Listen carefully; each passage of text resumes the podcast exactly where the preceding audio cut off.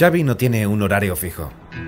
No tiene un sueldo a final de mes, ni se levanta para coger el coche e ir a trabajar cada mañana. Él es de Bilbao y es marinero por vocación.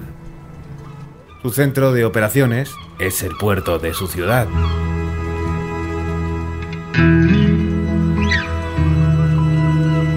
Una parte del año ayuda a los barcos pesqueros más grandes a desembarcar. La otra es el que se hace a la mar a bordo de uno de esos enormes buques, con destino a aguas atlánticas.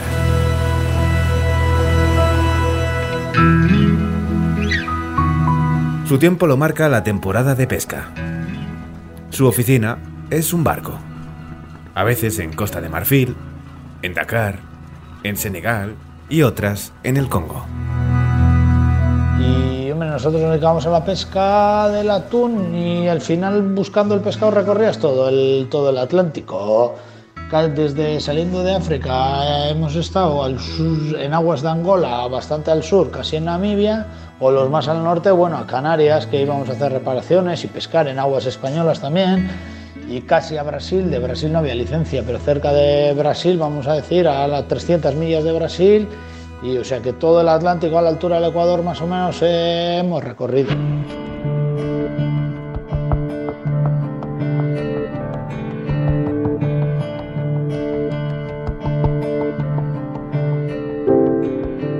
Él es uno de los pocos tripulantes españoles que resisten bajo bandera nacional. Durante los últimos años, la flota española ha sufrido un éxodo de sus marineros cualificados hacia barcos con banderas de otros países. Una fuga de talentos en toda regla que ha puesto en riesgo a un sector que se enfrenta a los próximos años con cada vez menos jóvenes dispuestos a tomar el relevo.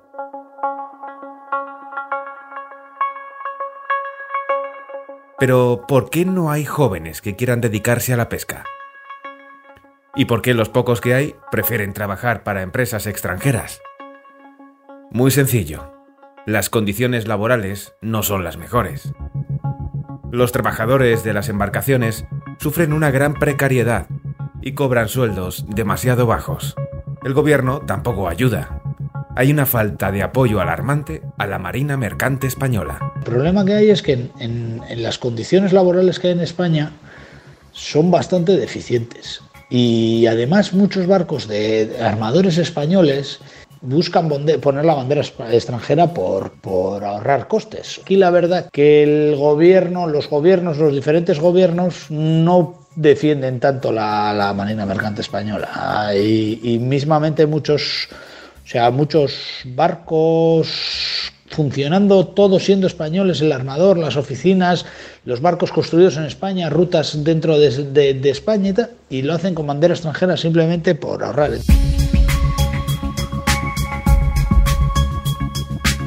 Los más jóvenes? Pues también hay un problema generacional en el sector de la pesca española.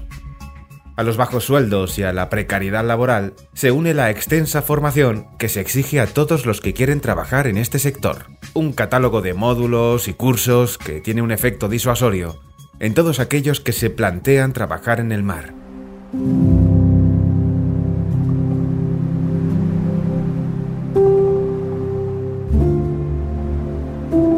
Desde la Confederación Española de Pesca, desde los sindicatos y también desde la patronal, coinciden. España necesita un sistema dual más práctico para garantizar la preparación de los trabajadores del mar.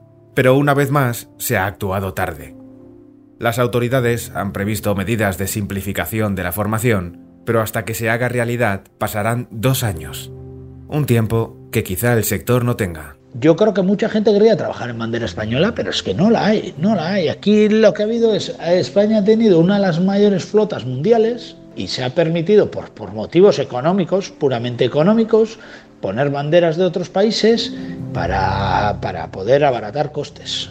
Y, y, entonces te encuentras con la poca tripulación española que hay que se tiene que ir a otros barcos, más que nada porque no le queda otro remedio. Sí, hay un problema importante de relevo generacional, sobre todo en la pesca. En la pesca hay un problema importante. A día de hoy ha pasado que barcos no han salido a faenar por falta de tripulación, simple y llanamente.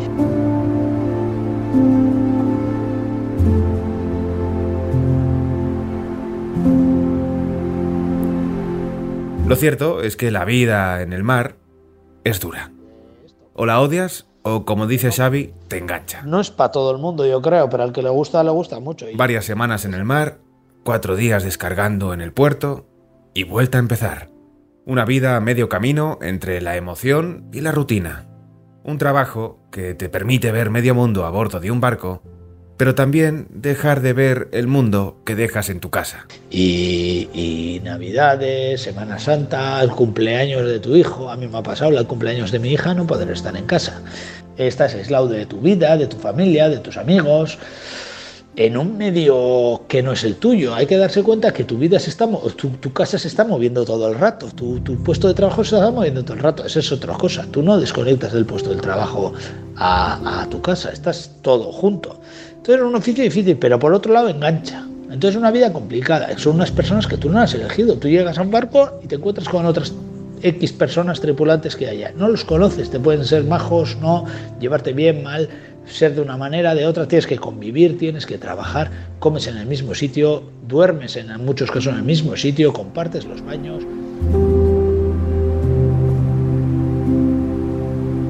Es la realidad de un sector, el de la pesca, que busca soluciones ante un mar de dudas sobre su propia supervivencia.